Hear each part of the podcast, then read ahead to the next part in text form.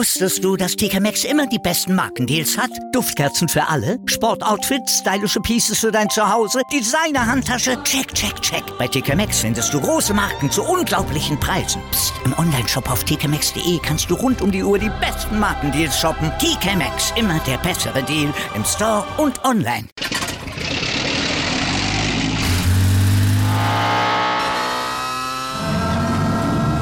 Von 0 auf 100. Aral feiert 100 Jahre mit über 100.000 Gewinnen. Zum Beispiel ein Jahr frei tanken. Jetzt ein Dankeschön, rubbellos zu jedem Einkauf. Alle Infos auf aral.de. Aral, alles super. Welcome to the Sport Passion Podcast.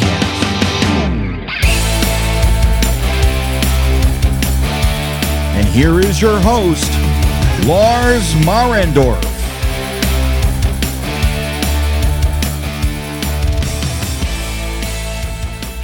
Einen wunderschönen guten Tag und herzlich willkommen zum Sport Passion Podcast. Es gibt auch an der NHL so ein bisschen die Tradition, eine Mannschaft im Sommer als Sieger der Offseason zu deklarieren. Das muss nicht immer was Gutes heißen. Die New Jersey Devils, die hatten vor ein paar Jahren diesen Titel quasi mal inne, als PK Subban kam im Sommer. Und ich habe es ja in der Vorschau auf die Devils gesagt, in der Zeit von PK Subban haben sie nicht einmal die Playoffs erreicht. Also, dass man im Sommer auf dem Papier gut gearbeitet hat, das heißt nicht unbedingt, dass sich das dann auch nachher in der Tabelle widerspiegelt. In diesem Sommer würde ich sagen, in der abgelaufenen Offseason, da kann man die Columbus Blue Jackets zum Sieger der Offseason erklären. Warum? Weil sie es geschafft haben, den besten Free Agent, der auf dem Markt war, zu verpflichten. Johnny Goodrow wechselte von den Calgary Flames nach Columbus. Er hat dort als Unrestricted Free Agent tatsächlich einen Vertrag unterschrieben, sieben Jahresvertrag. Und das ist aus vielerlei Gründen ein Zeichen. Die Columbus Blue Jackets, die waren in den letzten Jahren immer ein Team, wo man das Gefühl hatte, dass Spieler immer dann, wenn sie die Gelegenheit hatten zu wechseln, nämlich wenn sie unrestricted Free Agents waren, das auch gemacht haben. Es gibt ja das Beispiel, dass sie 2019 dort die Tampa Bay Lightning geschlagen haben. Das war ja ein Team, was sehr, sehr überraschend dort dann den Sweep schaffte gegen Tampa Bay. Tampa Bay hatte vorher 62 Siege, also den NHL-Rekord eingestellt. Aber die Blue Jackets, die waren auch eine sehr, sehr gute Mannschaft, weil sie sich auch zur Trade Deadline wirklich verstärkt hatten. Und dann war es aber so, kaum war die Playoff-Serie dann in der zweiten Runde vorbei, dann waren auch die Spieler weg. Denn die Akteure, die sie geholt hatten und auch teilweise die, die dort waren, die haben eben nicht verlängert.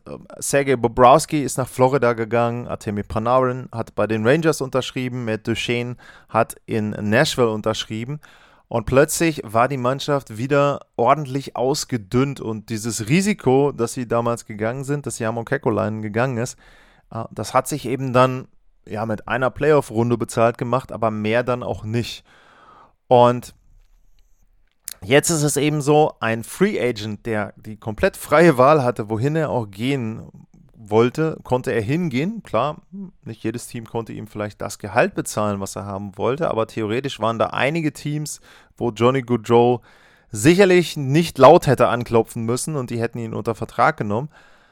Ja, aber es sind am Ende die Columbus Blue Jackets, für die er sich entschieden hat. Und wie gesagt, das ist für Columbus, für die Franchise ein sehr, sehr positives Zeichen.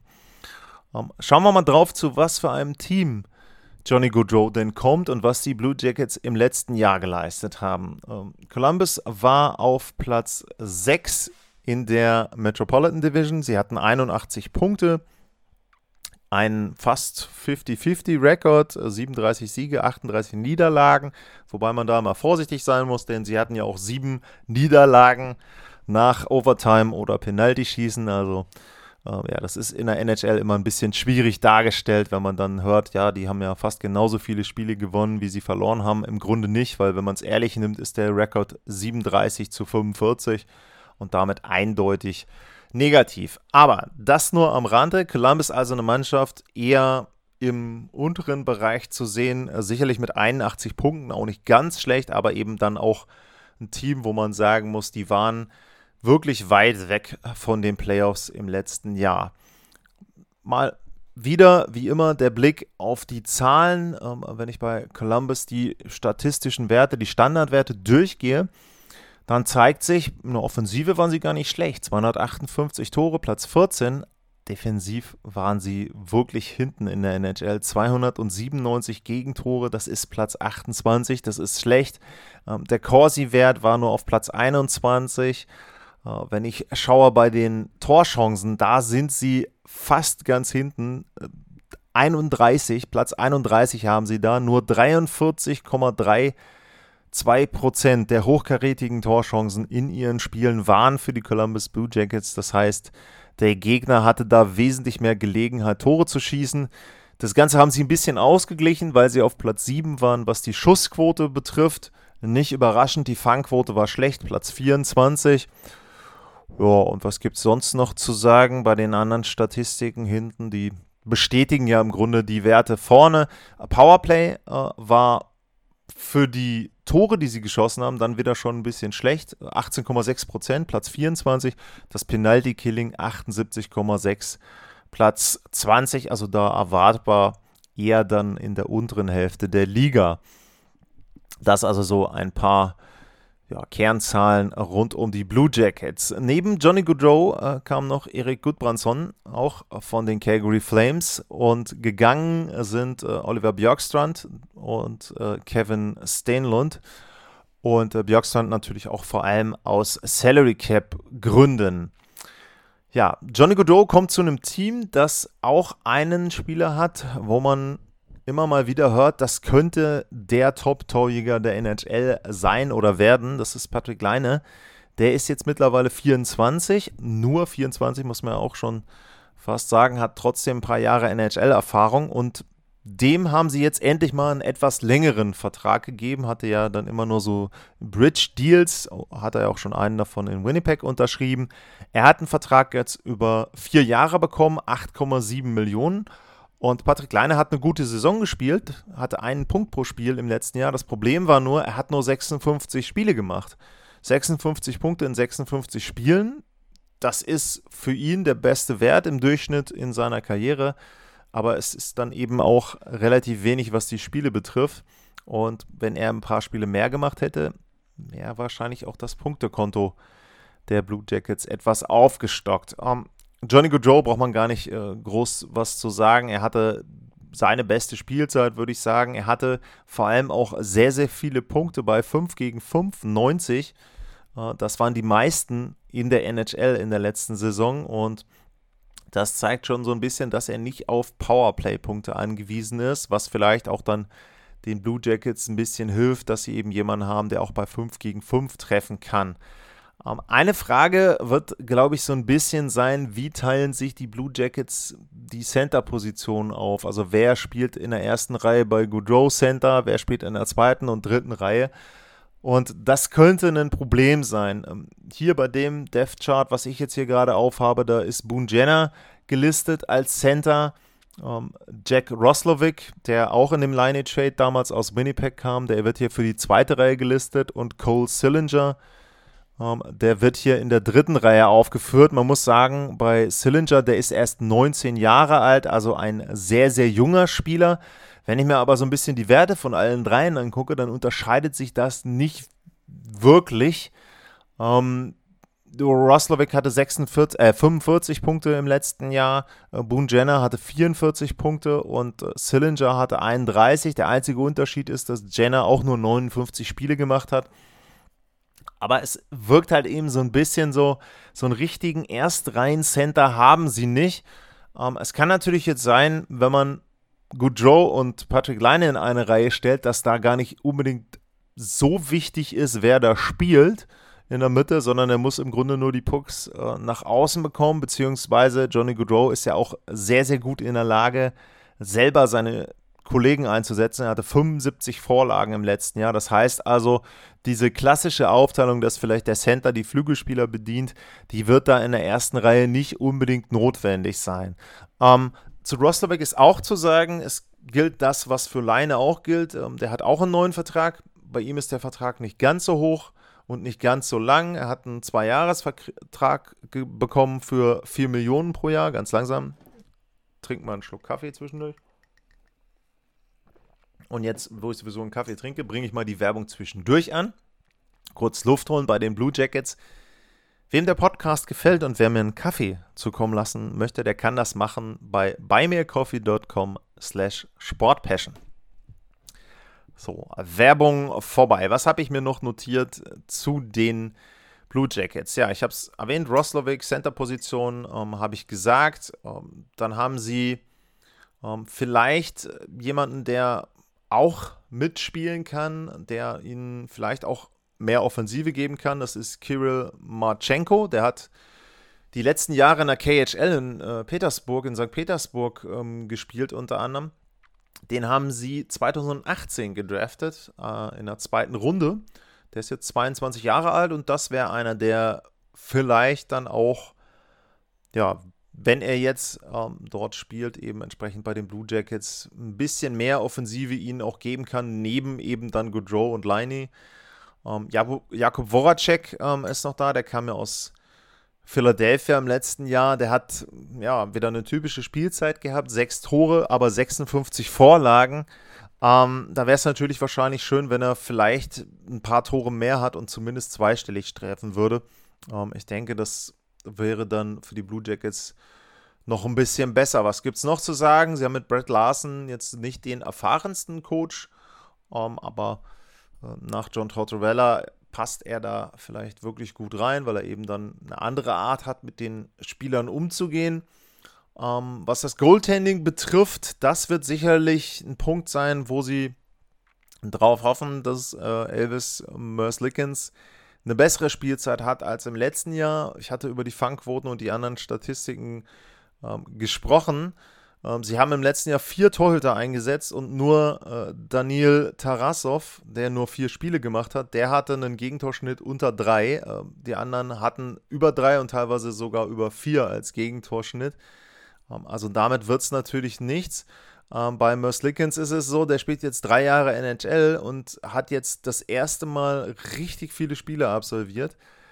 Und seine Zahlen gingen nach unten. Jetzt ist natürlich die Frage, kann er sich jetzt im nächsten Jahr dran gewöhnen oder aber kommt er mit der hohen Belastung nicht zurecht? Ähm, wenn ich mir das einfach angucke, er hatte, also nur mal durchgesprochen, die Gegentorschnittzahlen der letzten drei Jahre bei ihm 2,35 waren es 1920, dann letzt, vorletztes Jahr 2,77 und letzte Saison 3,22. Also immer jeweils grob ein halbes Tor mehr pro Spiel, die er da reingelassen hat. Das geht natürlich nicht. Ähm, die Fangquote fiel insgesamt von 92,3% auf nur noch 90,7%. Ähm, also damit werden die Columbus Blue Jackets sicherlich nicht nach vorne kommen. Das ist sowieso eine Frage, was ist möglich im nächsten Jahr? Was können die Columbus Blue Jackets erreichen? Die Metropolitan ist für mich etwas offener hinter den Hurricanes als zum Beispiel die Atlantic Division. Das heißt, es ist durchaus möglich, dass ein Team, was eben wie Columbus im letzten Jahr die Playoffs verpasst hat, jetzt irgendwie reinrutscht. Das ist natürlich abhängig davon, wie die anderen auch spielen. Ich habe ja zum Beispiel die Penguins-Vorschau schon aufgenommen. Da ist es immer wieder eine Frage bei den Verletzungen, wie gesund sind die Penguins, was ist da dann eben das Problem. Ähm, die Capitals sehe ich als eine Mannschaft an, die auch vielleicht weniger Punkte holt ähm, als im letzten Jahr. Ja, aber Columbus müsste schon eine Lücke von 19 Punkten schließen und selbst mit Johnny Goodrow, glaube ich, wird das sehr, sehr schwer. Aber sie sind wirklich ein Team, wo ich sage, da ist so ein bisschen eine Unbekannte mit drin. Einfach weil sie eben jetzt mit Goodrow nochmal einen komplett neuen und sehr, sehr guten Spieler bekommen. Vielleicht, wenn man so will, ja, Panarin könnte man nennen. Ansonsten Rick Nash wäre noch so derjenige, der mir einfallen würde in der Geschichte der Blue Jackets. Ähm, es kann sein, dass am Ende Johnny Goodrow der beste Stürmer ist, den die Blue Jackets hatten in ihrer Geschichte. Und das kann natürlich dann so ein Faktor sein, der eine Mannschaft mitzieht, weil eben dann auch natürlich die zweite Reihe irgendwo äh, besser wird, einfach allein dadurch, dass die erste Reihe im Fokus steht bei den Gegnern. Ähm, wenn Liney 70 plus Spiele macht, ist es durchaus möglich, dass sie in Richtung Playoffs gucken können. Wenn eben hinten ähm, oder auch bei einem Jack Roslovic eine weitere Entwicklung kommt, sie haben auch noch Kent ähm, Johnson, auch 19 Jahre, also sie haben so ein paar Spieler mit dabei, die 19 sind, ähm, auch Roslovic mit 25, Liney 24, wo du sagen kannst, da ist jetzt eine Chance da, dass sie einfach durch die Präsenz von Goudreau und durch diese positive Stimmung, die zu spüren ist in den Pressekonferenzen und in den ganzen äh, Berichterstattungen rund um die Blue Jackets, dass dadurch das Team einfach nochmal auf eine andere Stufe gehoben wird und dass sie dann eben in der Lage sind, in Richtung Playoffs zu gucken. Ich kann es mir vorstellen, es wäre für mich trotzdem eine kleine Überraschung, wenn Columbus in die Playoffs reinkommt. Aber ich würde auf jeden Fall erwarten, da mehr Punkte zu sehen. Ich sag mal, mindestens 90 sollten es schon sein. 81 war es im letzten Jahr. Und möglich sind natürlich auch 100 Punkte, gar keine Frage. Das wäre dann das Optimum. Und damit würden sie dann mal wieder wahrscheinlich schon die Playoffs erreichen. Das war meine Vorschau auf das nächste Team der Metropolitan Division, die Columbus Blue Jackets. Wenn euch diese Vorschau gefallen hat, wenn euch der Podcast generell gefällt, klickt auf den Abonnier-Button, bewertet den Podcast und sagt es weiter, teilt die Posts unter anderem bei Twitter, at Lars-Ma ist da mein Twitter-Handle. Und das wäre eine Möglichkeit, mit mir in Kontakt zu treten, Meinungen zu äußern, Wünsche zu äußern, Fragen Metropolitan Vorschau läuft jetzt gerade. Die Western Conference folgt noch komplett. Also da habt ihr noch die Chance, Fragen zu stellen zu dem ein oder anderen Team. Das geht eben, wie gesagt, bei Twitter at Lars-Mar. Das geht aber auch über eine E-Mail, info at sportpassion.de. Das wäre da die zweite Möglichkeit. Ich freue mich immer, wenn ihr mit mir in Kontakt tretet, wenn es Themen sind, die jetzt nicht direkt was mit der Vorschau zu tun hat. Ich notiere mir das alles, ich packe das alles in eine kleine Datenbank bei mir rein in ein Dokument und wenn dann irgendwann mal eine kleine Lücke ist oder in der Offseason, versuche ich das dann abzuarbeiten, eure Fragen und Wünsche. Das war's für heute mit der Vorschau auf die Columbus Blue Jackets 2022, 2023. Vielen Dank fürs Zuhören, bleibt gesund und tschüss.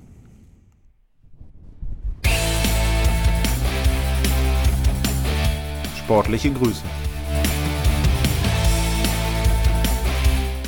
Das war's, euer Lars.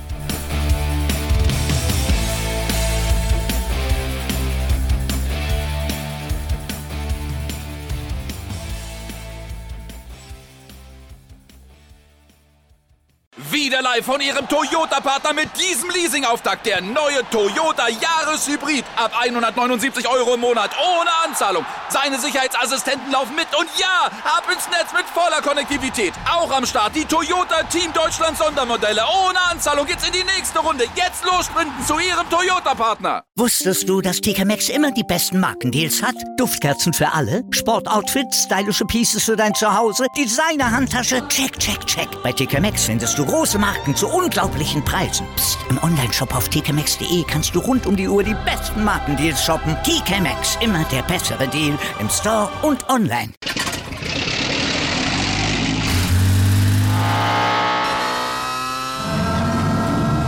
Von 0 auf 100.